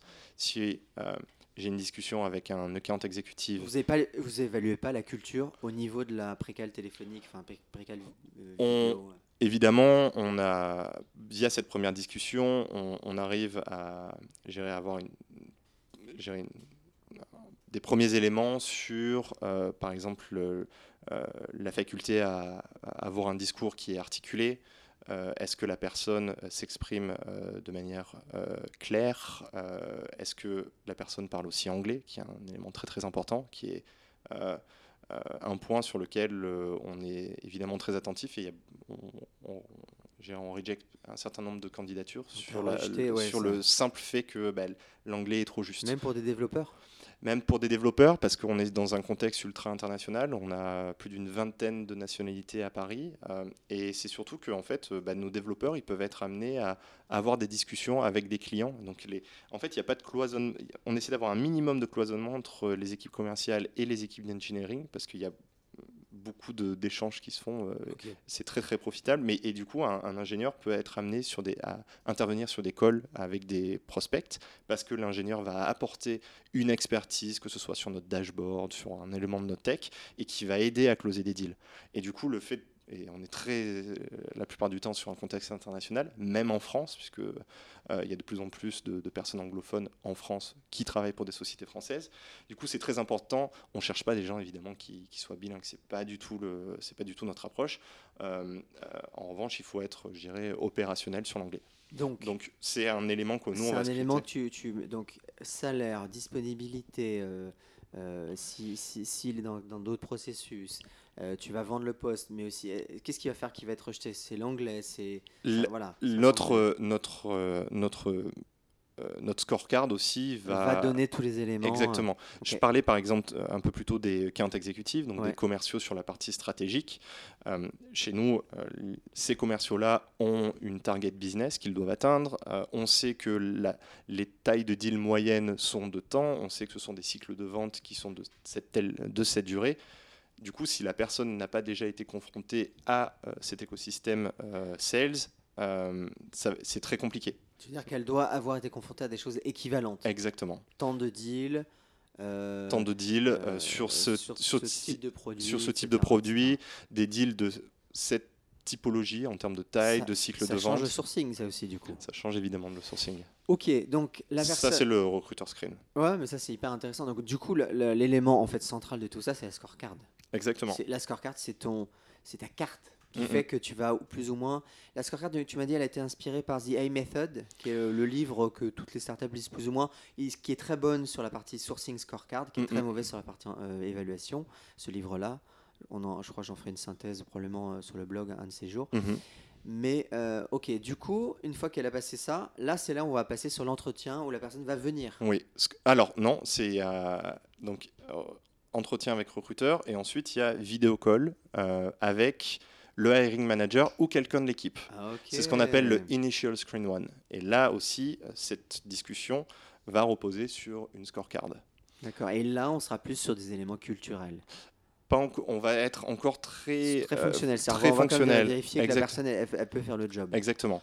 Ok. Si l'entretien est positif, on va proposer un assignment, donc un, test euh, technique. Euh, alors, évidemment... alors attends, on reprend. Hein. Premier screening recruteur, deuxième screening toujours à distance. À distance. Euh, hiring manager ou personne de l'équipe. Ou personne de l'équipe, effectivement. D'où l'importance de former euh, tous les collaborateurs qui souhaitent prendre part au processus de recrutement à, l'exercice de, l'entretien et, du partage de feedback. Et, cette qualification de, de l'opérationnel, elle est faite euh, principalement sur le fonctionnel et encore jamais sur le culturel. Le culturel n'est fait que quand les gens viennent ici. Il y a, il y a des éléments de, de, de, la culture qui sont intégrés, euh, dans la scorecard, mais euh, le prisme principal, c'est celui sur le fonctionnel. Il est sur le fonctionnel. Ok, donc ils ont fait, elle a passé les deux étapes. Euh, Ensuite, on partage un, ce qu'on appelle un assignment. Un assignment qui est une, une, une, mission ou un. Alors, le, le format, le format, enfin le contenu. Un test. voilà, le contenu va changer d'un, évidemment d'un poste à un autre, euh, euh, en sachant que on sait que les gens ont aussi des contraintes personnel, professionnel. Donc le, cet assignment peut, est fait par les, par les candidats euh, chez eux. On n'attend pas qu'ils viennent dans, chez nous pour, pour faire cet assignment. Euh, on est assez flexible du coup aussi en termes de durée. On leur dit, bah, écoutez, euh, par exemple, prenez le temps que vous jugez nécessaire. On estime, l'équipe estime que ce test est réalisable en 4 ou 6 heures c'est généralement euh, le, les, les, durées sur lesquelles on, s'engage. On ne veut pas non plus faire des tests trop longs. de cas, ça peut être par exemple, je suis développeur, bah, tu dois coder euh, X ou Y. C'est ça. Tu es marketeur, tu dois faire une étude de cas sur si, si C'est ça. Euh, pour, en termes de, sur le product management, ça peut être travailler sur une feature qui va être en gros que tu vas retrouver quel que soit le le projet que tu vas rejoindre au sein d'Algolia. Donc c'est vraiment comprendre quelle est, euh, quelles sont ben, gérer les compétences techniques, euh, quelle est la méthodologie, quelle est la, façon de Tout le monde raisonner. par un test Tout le monde passe par un test. Même genre le responsable comptable, on va lui demander de faire un, un bilan ou un compte de résultats. Les recruteurs font un test. C'est énorme ça. Les recruteurs font un test qui est évidemment en anglais euh, pour tous les postes. Euh, il y a, il y a quelques parties. en français, non, tout, est, tout, est, en anglais. Ah donc tu peux avoir deux Français qui se parlent en anglais. Ouais. Tout à fait. D'accord. Euh, nous, d'un point de vue euh, recruteur, le, le but, c'est Tout- mais évidemment- tout- toute la durée de l'entretien. Ouais. C'est pas genre, ok, Alors- on, va pas, on va parler en anglais à la moitié pour. euh, En fait, c'est aussi notre rôle en tant que recruteur euh, d'expliquer euh, notre processus de recrutement et d'expliquer pourquoi est-ce que l'anglais est très présent. En sachant que nous, de notre côté, côté euh, recrutement, en tout cas, je parle, d'un point de vue tout à fait personnel, je commence avec des Français, je commence toujours mon processus de recrutement en français. Enfin, nos échanges sont Ah. en anglais, mais le début du premier chat est en français D'accord. et j'explique. Euh, En on français. On commence en français. Et euh, tu lui, ex- tu lui annonces que tu vas parler après tout le reste de l'entretien en Exactement. anglais. Je dis, ben, on, on va ensuite switcher en anglais. Sachez que, euh, j'ai toujours plutôt tendance à vous voyer les gens d'ailleurs, sachez que le reste du processus de recrutement, C'est euh, pas très star- start-up ça. hein. ouais, mais euh, on, on peut tout à fait passer Non, au tutoiement par la suite, mais je trouve que c'est... Je plaisante. Je trouve que c'est intéressant, mais bref, c'est un autre sujet. Mais euh, et l'enjeu pour nous, c'est aussi d'expliquer euh, pourquoi est-ce que le reste du processus de recrutement va se faire, va en, se faire en anglais. Mais t'as pas peur que justement les hiring managers, le mec avec son développeur, ça va le saouler de parler en anglais. Il va dire ok bon, euh, si t'appelles t'es là, ça veut dire que tu parles déjà très bien anglais.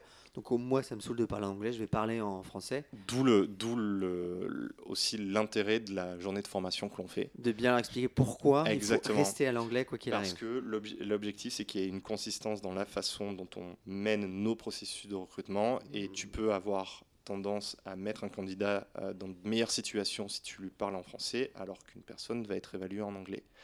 C'est très important. Sur certaines langues, lorsqu'on prend évidemment quelqu'un pour aider le développement commercial en Italie ou en Espagne, on met quelqu'un qui parle italien ou espagnol dans la, dans la Dans- dans boucle, la évidemment. Mais euh, oui, du coup, tout se, tout se fait en anglais, effectivement. marrant. c'est c'est hyper important. Et du coup, les, euh, tout l'enjeu, c'est d'avoir les hiring managers, en tout cas les personnes qui participent au, au processus Qui de jouent le jeu. qui jouent le jeu. Alors, c'est un exercice qui est évidemment pas très naturel au départ, mais une fois que le. C'est comme tout, hein, c'est un muscle qu'il faut muscler, et, euh, et petit à petit, les, les choses restent. Alors, reprenons notre process. Deux pr- précales euh, visuels, euh, visio, Visio. peu importe, téléphone visio. Voilà. un Assignment. test. Ensuite, qui, qui avait eu le test Donc c'est le hiring manager, enfin l'opérationnel. Avec l'équipe, il, il- Il se pose, il regarde, voilà ce qu'il a Alors fait. t'en déjà c'est l'équipe qui va euh, qui va rédiger, le, rédiger le test. rédiger le test. D'accord. Euh, et c'est l'équipe qui va euh, faire ce qu'on appelle une assignment review, enfin qui va, Qui va, regarder le test et voir si c'est en aligné avec ce que sont nos attentes. On demande que le retour sur l'assignment se fasse dans les 48 heures qui suivent la réception. Les critères de correction du test sont On a aussi une scorecard. pour les critères Ouais. C'est-à-dire que tu sais ce que tu dois chercher. Ok, lui il a fait ça, il est, Mhm. c'est clair. euh. C'est clair, on définit les attentes et aussi la façon pas un peu au doigt mouillé quoi. Non, non, non, non, c'est très carré. C'est très objectif. Pourquoi? Euh, Parce qu'on estime que les gens ont passé du temps euh, sur l'assignment. Euh, comme je te disais, le- le- notre processus de recrutement est engageant. Euh, la moindre des choses, c'est d'être en mesure de pouvoir faire un retour clair et détaillé, qu'il soit positif ou négatif, pour qu'ensuite la personne puisse quand même ressortir quelque chose, soit pour les entretiens à venir parce qu'on avance et c'est positif, soit dans l'éventualité où la personne revienne dans Bien un sûr. an, deux ans, ou même passe d'autres entretiens, ou même reste dans son job, euh, et, et quand même des éléments concrets. Ou il postule soit un- le mauvais job et euh, il arrive euh, par hasard un peu par là. Voilà, donc c'est du coup, test, et après le test, il passe le test, donc Voilà. corrigé de façon avec des critères Voilà. définis dans une scorecard. On peut faire, on peut faire un, un petit call intermédiaire ou ce qu'on appelle l'assignment review, où l'équipe va lui fait un feedback. Alors faire si, un feedback, écouter le feedback. si c'est positif, euh, tu peux juste Ah, on dire on avance, voilà ce que tu as fait de bien. Des fois, il y a des petits doutes, il y a des, il y a des points qu'on souhaite creuser. Et, euh, si on, des fois, on a des candidats qui nous partagent leur, euh, leur test et qui reviennent vers nous euh, 12 ou 14 heures après et qui disent Ah, au fait, j'ai j'ai pris le temps de réfléchir sur cette période. Je, voici ce que j'ajoute euh, en, en complément de ce que je vous ai partagé. Et ça vient aussi dans. Euh, nourrir la réflexion des équipes opérationnelles et c'est pour ça qu'on peut faire un, un assignment review. Euh, et du coup ensuite il y a effectivement l'on-site qui est appelé. Mais Donc l'inside, c'est l'entretien euh, qui- dans les bureaux. Exactement. Qui est, dirais, le, le point d'orgue de notre processus de recrutement. La personne vient une journée. Donc c'est une journée entière. Ouais.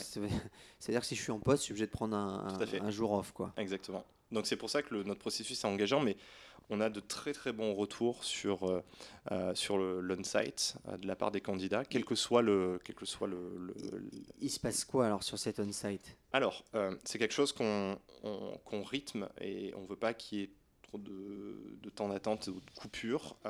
mais, et c'est d'ailleurs nos Cody et Clotilde, qui sont recrutement coordinateurs, qui vont plutôt gérer le candidat une fois qu'il est La là. logistique, Exact- l'accueil. Exactement.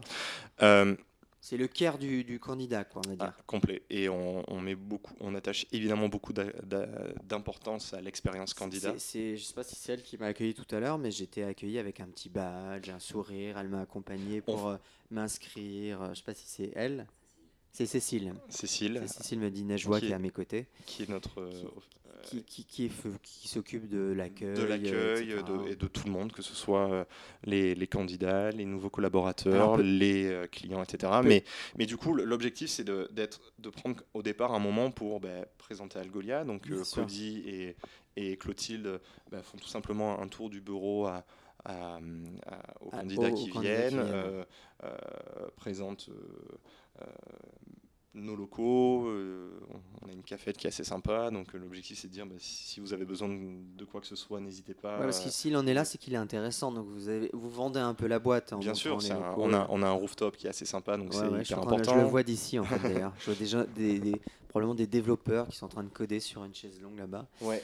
Alors le. Wi-Fi passe pas très bien sur, ouais, sur c'est le ça, toit, le problème, ça va être le Wi-Fi. Alors c'est plutôt des sales qui sont au euh, téléphone. Qui sont au téléphone. Mais ok, donc elle arrive, ils arrivent, ils passent une journée entière. On leur fait un petit, une petite visite des locaux. Euh, c'est quoi le reste de la journée? Alors c'est euh, une succession d'entretiens avec euh, toujours un format qui est Donc- candidat plus deux personnes Algolia. Donc il y aura toujours deux personnes pour Oui. éviter les effets de biais, j'imagine. Exactement. C'est quelque chose qui est très important. Et ce ne sont pas nécessairement deux personnes qui sont dans la même équipe. On peut avoir quelqu'un en ingénierie qui conduit un entretien avec un- quelqu'un côté sales.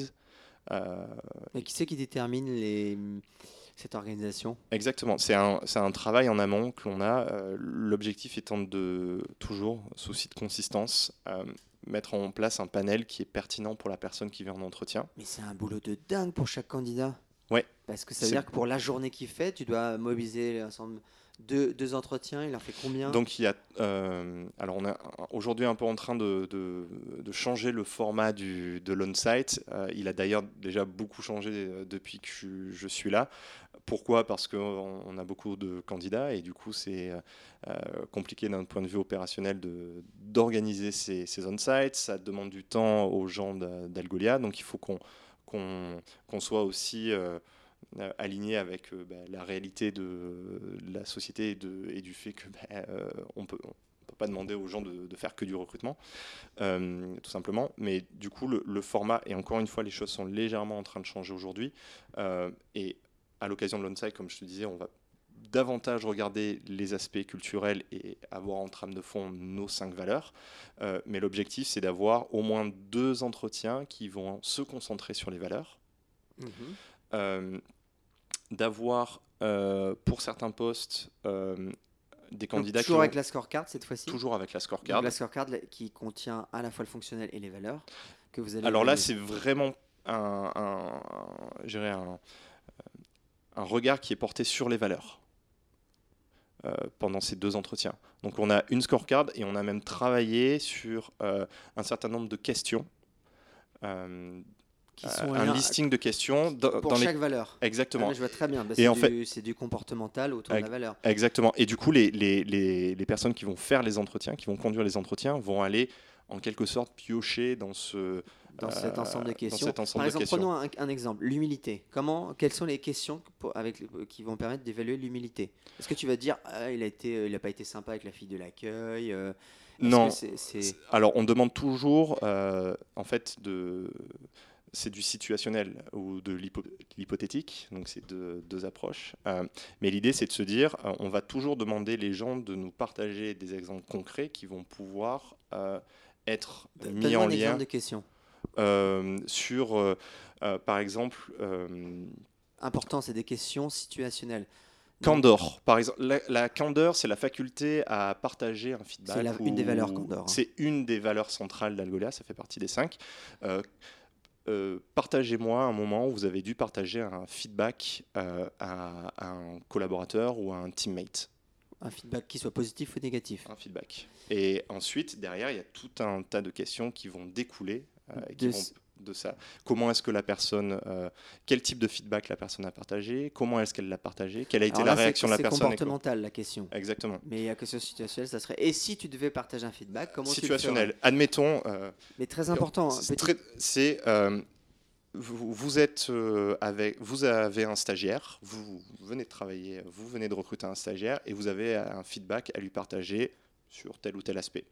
Ça, c'est situationnel. Comment est-ce que vous y prenez et- Hypothétique. Exa- Exactement. Donc, deux, deux- deux- deux- deux types de questions importantes, juste pour les auditeurs. Ouais. Euh, question comportementale. Qu'est-ce que tu as fait dans cette situation? Behavioral question. Voilà. Et, Et- et si tu devais. Situationnel. Hypothetical et- questions. hypothetical question, exactement. Qui sont deux questions qui appartiennent à la grande famille de l'entretien structuré, Exactement. qui est le type d'entretien que nous, on, on- on- plus que pousse, puisque c'est le type d'entretien qui permet d'avoir le meilleur taux Mm. De prédiction euh, à la suite de l'entretien, mais qui est quand même derrière le test. Tout à C'est-à-dire fait. que si tu fais un test in situ, euh, permettra d'avoir un, un- un taux de prédiction bien supérieur. Mais bon, bref, ça reste Ouais. quand même le meilleur. Donc, deux, deux, deux, deux entretiens culturels, et c'est quoi le reste? Ensuite, il y a, euh, on fait en sorte que les, les gens puissent déjeuner avec euh, l'équipe. On a une super cantine dans nos locaux, donc l'objectif Je c'est que confirme. Il- le- voilà, c'est que le candidat puisse passer, je dirais, une heure, une heure et demie, non pas dans un contexte d'entretien, mais euh, dans un environnement euh, un peu plus informel, euh, où on aborde d'autres questions que le, le poste ou l'équipe en lui-même. C'est quelque chose qui est très très important. Mais est-ce que vous l'évaluez? Parce qu'après, tu demandes leur feedback aux gens par rapport à la, au, au- au déjeuner? C'est une bonne question. On, on se cherche surtout de, à, rester sur. effectivement, le but c'est pas du tout de piéger les gens. Non, on reste vraiment sur. Euh, en- ensuite, on parlera de- des dernières étapes, mais euh, la façon d'ass- de- d'assess des candidats, c'est sur, sur ces entretiens qui sont importants et sur un deuxième exercice qui est que chaque euh, candidat qui vient on-site va devoir faire une sorte de présentation. Alors, si on prend les équipes d'ingénierie, c'est faire une présentation dans une partie de nos locaux qui s'appelle le bridge qui est l'espace euh, commun. Euh, et par exemple, pour les ingénieurs, c'est euh, se présenter, pourquoi est-ce qu'ils sont intéressés par Algolia, et parler d'un projet sur lequel ils ont travaillé, Hmm. qui soit est un projet sur lequel ils sont particulièrement investis, ou qui est en lien avec le poste pour lequel euh, ils viennent on-site, ou qui est en lien avec la technologie d'Algolia, etc. Euh, donc l'idée, c'est de faire une présentation d'une dizaine de minutes, euh, en anglais, devant une audience qui peut être constituée... euh, On parle toujours des candidats, là. hein des candidats, tout ah à ouais, fait. j'ai du mal à réaliser que. Ah, c'est une sacrée épreuve, ça aussi. Ouais. hein. tout le monde est passé par là euh, et il y a tout- donc une dizaine de minutes de, de- de présentation et euh, cinq minutes évidemment de questions-réponses. de telle sorte que les, les personnes qui font partie de l'audience puissent poser des questions euh, s'il y a des, C'est des points à extrêmement creuser. compliqué de passer à l'échelle avec ce type de. Mm. Ah, pourtant, vous l'avez fait pour euh, 200, 200 recrutements, ont été faits comme ça. 200 recrutements ont été faits Alors, avec ce processus-là. euh, un peu moins puisque les États-Unis, eux, ont un processus qui est légèrement différent. Euh, Il veut dire plus court, hein, pas légèrement court, différent. Ouais, il, est, il, est, il est surtout plus court parce que le marché est différent. Parce Bah oui. que, Tu peux pas te euh, permettre de faire ça sur, des, sur un marché pénurique ou en tension. ultra pénurique, en tension ou euh, le- Donc, notre ami là, candidat, il a fait sa présentation en anglais devant son, son, son panel. C'est quoi la dernière étape? Euh, et Les dernières étapes. on fait en sorte que le, à l'occasion de l'on-site, euh, le candidat puisse parler à l'exec de la team qui rejoindrait. Admettons un ingénieur euh, qui serait amené à rejoindre Algolia, on de fait en sorte le à- ou notre, plutôt notre VP engineering, Sylvain Huttard. D'accord. Euh, Qui est juste en dessous du CTO. Euh, alors, ils sont, c'est deux positionnements différents. C'est une, une- orgue qui est assez particulière. On pourra en de parler euh, par ailleurs. les choses, mais bon, bref. Mais en gros, euh, voilà, ce qui, euh, c'est la personne qui pilote l'équipe engineering. Euh, si on prend côté sales, c'est euh, suivant les postes plutôt quelqu'un euh, qui sera amené à discuter avec notre chief revenue officer, donc la personne qui pilote l'ensemble des équipes revenus EMEA et États-Unis. Euh, on fait en sorte d'intégrer ça dans l'on-site pour qu'il n'y ait pas en plus une étape après l'on-site. Euh, parce que L'idée, c'est que ce soit fini. Que Exactement. Le candidat, il a, il a passé sa, sa journée de feu Exactement. Euh, vraiment, c'est une épreuve. Hyper intense, Hyper mais euh, où il y a un maximum d'informations, Et- beaucoup de choses euh, qui sont partagées, où les personnes, je dirais, prennent, un peu la, prennent la mesure de ce que c'est Algolia, se projettent déjà sur ce que serait que de, de rejoindre Algolia. Et à la fin de cette journée, les recrute- le recruteur et le candidat font ce qu'on appelle un wrap-up. Donc c'est prendre entre 15 et 30 minutes Comment tu pour t'es ressenti quel, quel est ton feedback Ouais. à chaud? Qu'est-ce que tu en as pensé? Ça peut être soit sur des euh, Hmm. sujets très opérationnels, ça peut être sur euh, le contenu des échanges. euh, c'est euh, voilà. Première question, c'est en gros quel, quel est ton quel est ton feedback? Qu'est-ce que qu'est-ce que tu peux nous partager? Deuxième point, c'est est-ce que tu as encore à ce stade, est-ce que tu as encore des questions? Que ce soit sur le poste, sur Algolia, sur le processus de recrutement. Et c'est à ce moment-là, évidemment, on a déjà donné beaucoup de visibilité sur ce qui est le processus de recrutement en amont, et ce qui est normal, mais on, boucle un peu euh, la boucle et on, on explique ben voilà, ce que vont être les dernières étapes. Et ensuite, évidemment, le recruteur revient sur euh, les éléments pratiques, on recheck la, rémunération, les dates de disponibilité, euh, est-ce qu'il y a d'autres process en parallèle? Euh, on redonne aussi des informations sur notre structure de rémunération, s'il y a besoin, s'il y a des choses à repréciser, sur ce qui est le package, les bénéfices d'Algolia. donc tu refais euh, vraiment un, un point global. global. Toute la partie logistique aussi. euh, Exactement. de- de- Pour faire qu'on a déjà à- évidemment euh, abordé en, en- en tout début de process, qu'on aborde, j'irai tout au coup, euh, tout- au fil de l'eau. Mais voilà, c'est un moment où on reboucle toutes ces informations très pratiques euh, et on donne de la visibilité sur ce qui est la dernière étape, qui est par contre côté Algolia. Ouais, c'est à vous de prendre la décision. Exactement. C'est une étape qu'on appelle le feedback huddle. Donc c'est en gros toutes les personnes qui ont parti, qui ont pris part, notamment à l'on-site, mais aussi au processus de recrutement, vont s'asseoir dans une même Donc salle. tu peux avoir une dizaine, une quinzaine de personnes, quoi. Euh, alors c'est ouais entre généralement une petite dizaine.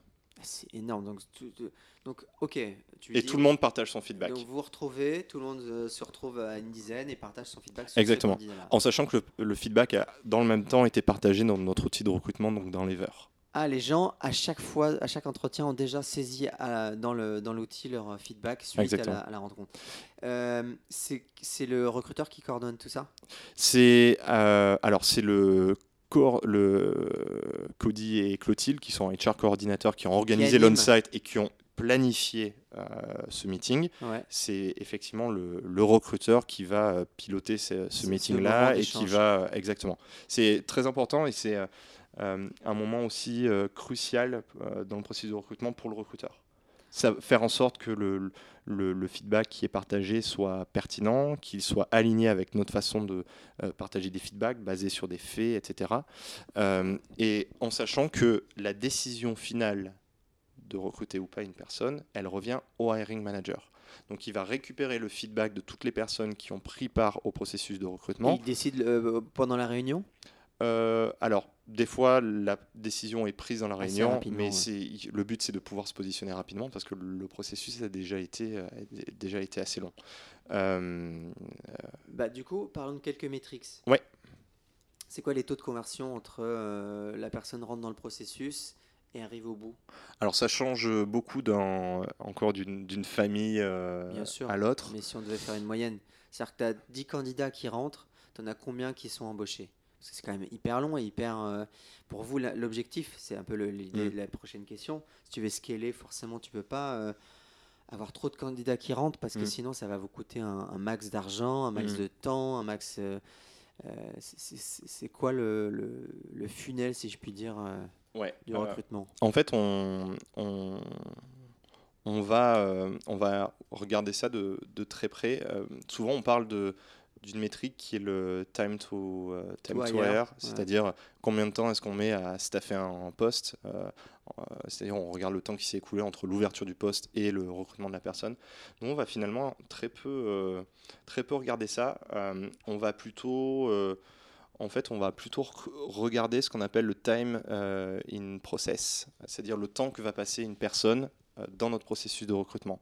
Donc plutôt que le time to hire, Il est combien Il est combien chez vous? Alors ça change d'une euh, d'une famille de métiers à une autre. Euh, Najwa, côté engineering, euh, c'est une, tren- Ouais, une trentaine de jours. une trentaine de jours. Donc, re- redis bien, le, le- le temps de process chez vous, c'est 30 jours en moyenne? C'est euh, c'est en gros le, ouais, le, le, le temps que va passer euh, quelqu'un sur la partie ingénierie dans notre processus de Pourquoi se concentrer sur le time to process?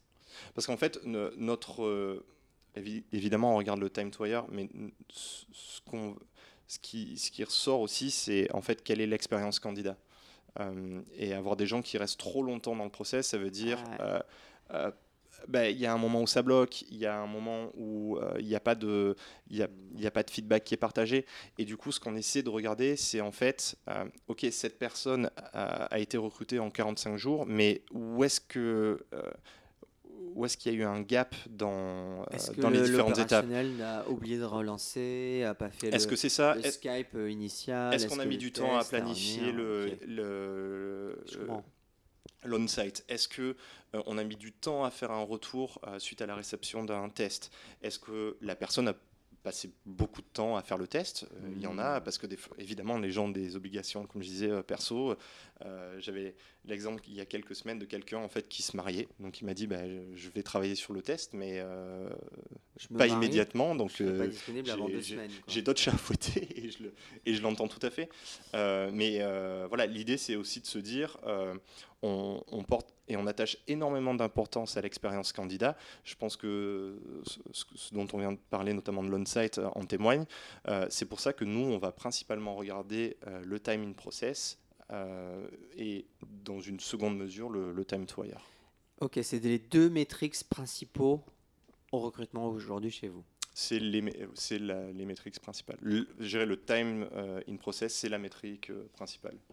Ok. Najwa, je te laisse euh, a- c'est plutôt rassurant de savoir. Najwa, que- Najwa, qui fait partie de l'équipe recrutement aussi, qui est à côté de moi, euh, confirme avec euh, hochement de tête. Ok, euh, ça fait, euh, ça fait longtemps, ça fait 1h, 1h25 qu'on est ensemble.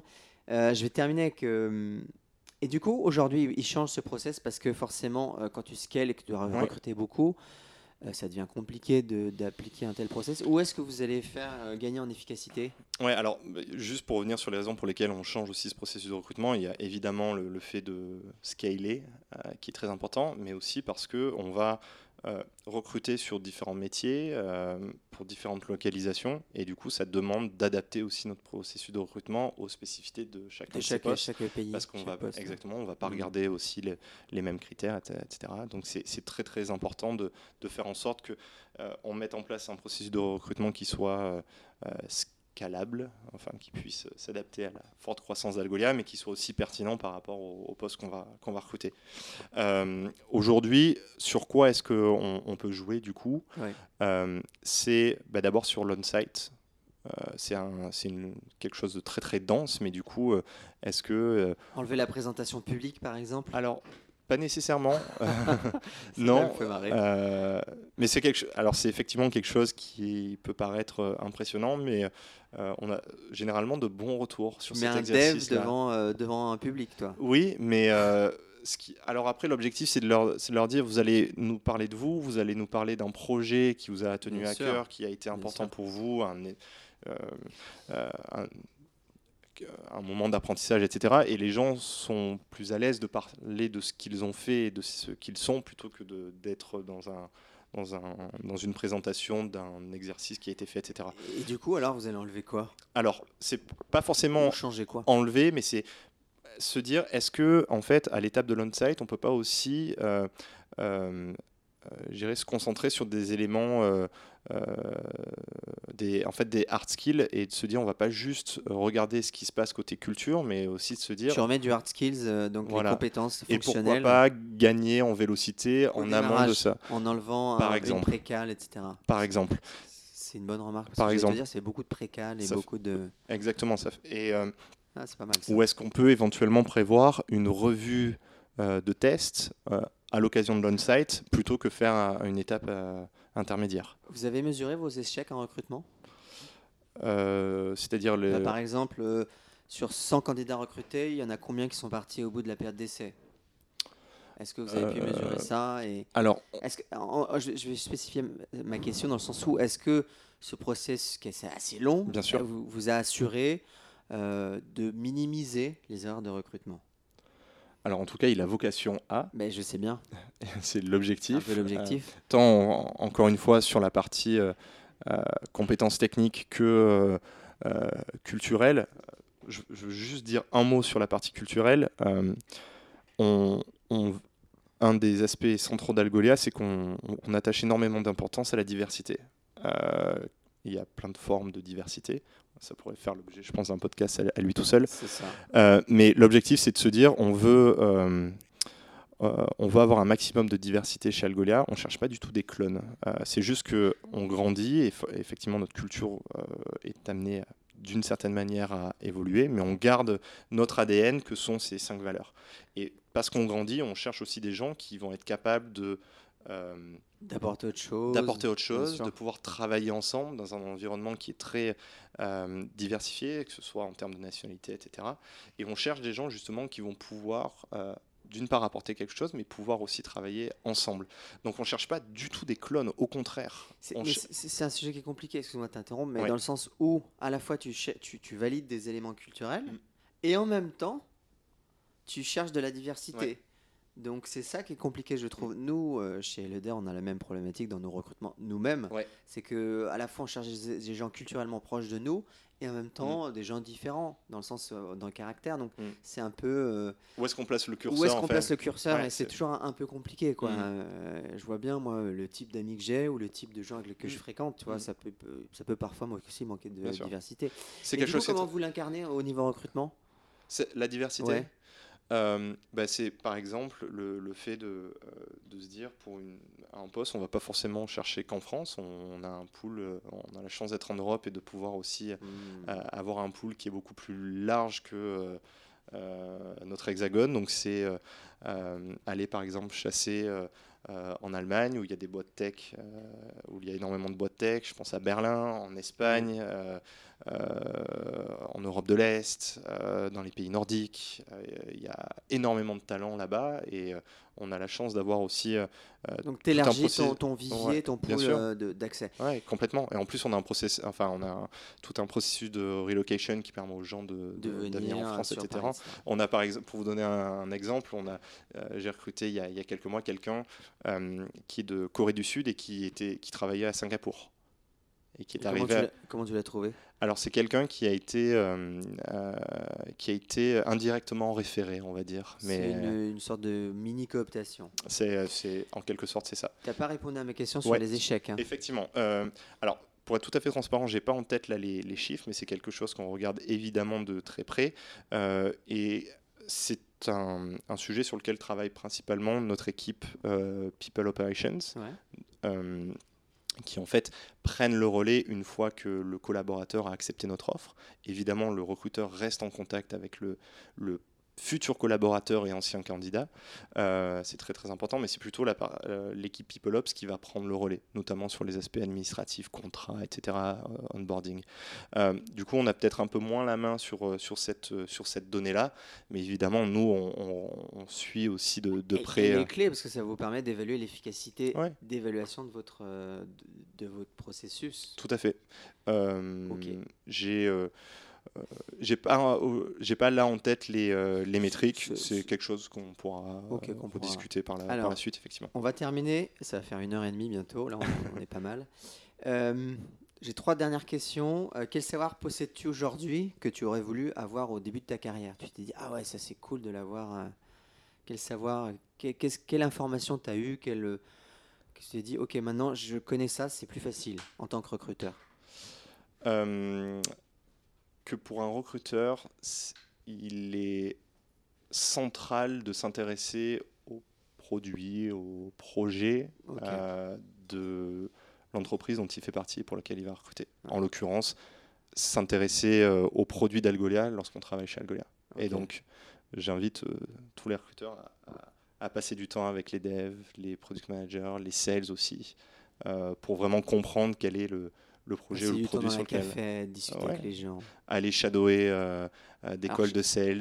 Shadower, ça veut dire euh, Ouais, pardon, désolé encore pour beaucoup les anglicismes, mais- d'anglicisme. Ouais, non, mais passer du temps par euh, être là, en gros, en spectateur d'un call avec un sales, Ça, c'est un, super conseil. D'aller d'aller assister à des présentations des équipes produits. Mmh. on a des formations qui sont menées par l'équipe design sur comment est-ce qu'on conçoit des interfaces, etc. donc vraiment, en tant que recruteur, comprendre que c'est très très important de s'intéresser aux produits de la société pour laquelle on recrute. D'avoir cette curiosité en tout cas. Euh, quel est le pire conseil qu'on t'ait donné en tant que recruteur? Le pire conseil? Ouais. ah, c'est une question dure hein, à chaque fois qu'on la pose. Mais c'est vrai qu'on on aime bien poser ce genre de questions. Le pire conseil qu'on ouais. pu me donner? Ça peut être quelqu'un d'extérieur, hein, c'était pas quelqu'un dans, forcément dans les boîtes dans lesquelles tu as travaillé. Le pire conseil euh, Genre, euh, il faut que tu fasses du sourcing comme ça. Je suis dit, au départ, tu dis ah ouais, et puis en fait, tu te rends compte, que ça marche pas comme ça, j'en sais rien, ou il n'y a que ça qui marche. ouais. Euh, non, mais quelque chose qui, effectivement, ça, je pense euh, que Najwa et Claire pourront, pourront valider cette partie-là, mais c'est de se dire que, ok, quelqu'un vient de cette personne, de cette, euh, de cette boîte ou cette compagnie, donc forcément la personne est bien. Ouais, ça. Ce qui est une forme de biais en fait qu'on peut avoir. Se dire cette personne vient de cette boîte-là. Donc forcément, c'est un, c'est parfait, c'est un parfait fit. Parle-moi d'une vidéo, d'un livre ou d'une conférence qui t'a inspiré dans, dans, le métier. Euh, je vais parler d'une vidéo en fait qu'on met en introduction de, de la, journée de formation que l'on fait euh, euh, pour, les opérationnels. Pour les opérationnels. Et, les, et, les, et les autres. et les autres. Euh, qui s'appelle, alors c'est une vidéo qui dure, euh, je suis en train de regarder là, c'est un peu plus de 6 minutes. Euh, c'est une vidéo qui a été en fait faite à, à l'occasion d'une remise de diplôme dans une faculté en Australie et euh, un ancien euh, diplômé de cette faculté-là qui s'appelle Tim Minchin, euh, qui est un comédien en Australie, quelqu'un d'assez connu, va, va, faire un petit speech de voilà, 5-6 minutes sur ce que sont d'après lui... Minchin, Minchin, Minchin Tim, et son nom de famille c'est Minchin, M-I-N-C-H-I-N.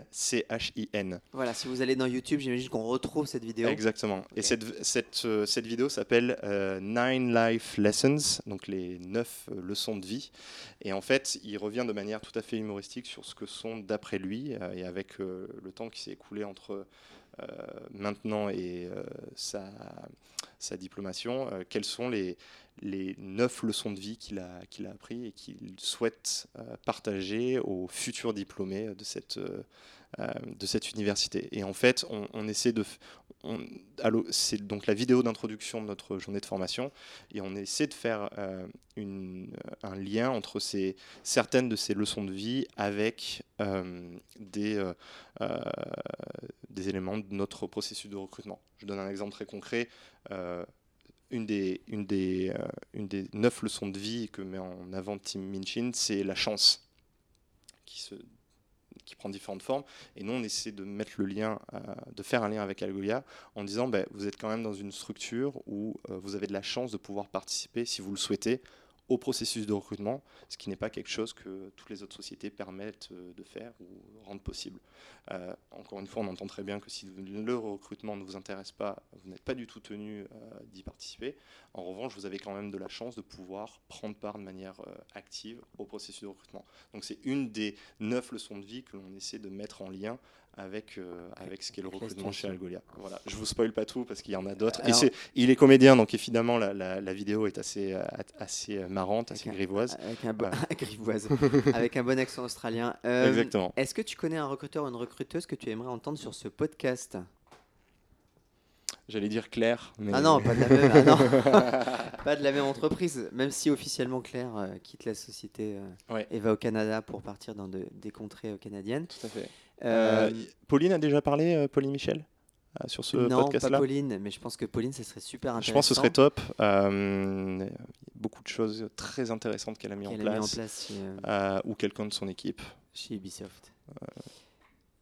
Où est-ce que les gens peuvent suivre la suite de ton histoire Arnaud Doulet, Ouais. Euh, sur LinkedIn, j'imagine D-O-U, 2 L. A-Y. c'est ça. Euh, principalement LinkedIn. Voilà, principalement LinkedIn, si on veut te, je suis assez, Alors, je le reconnais, c'est peut-être un tort en tant que recruteur, mais je suis assez peu présent sur euh, les réseaux sociaux, que ce soit Twitter et autres.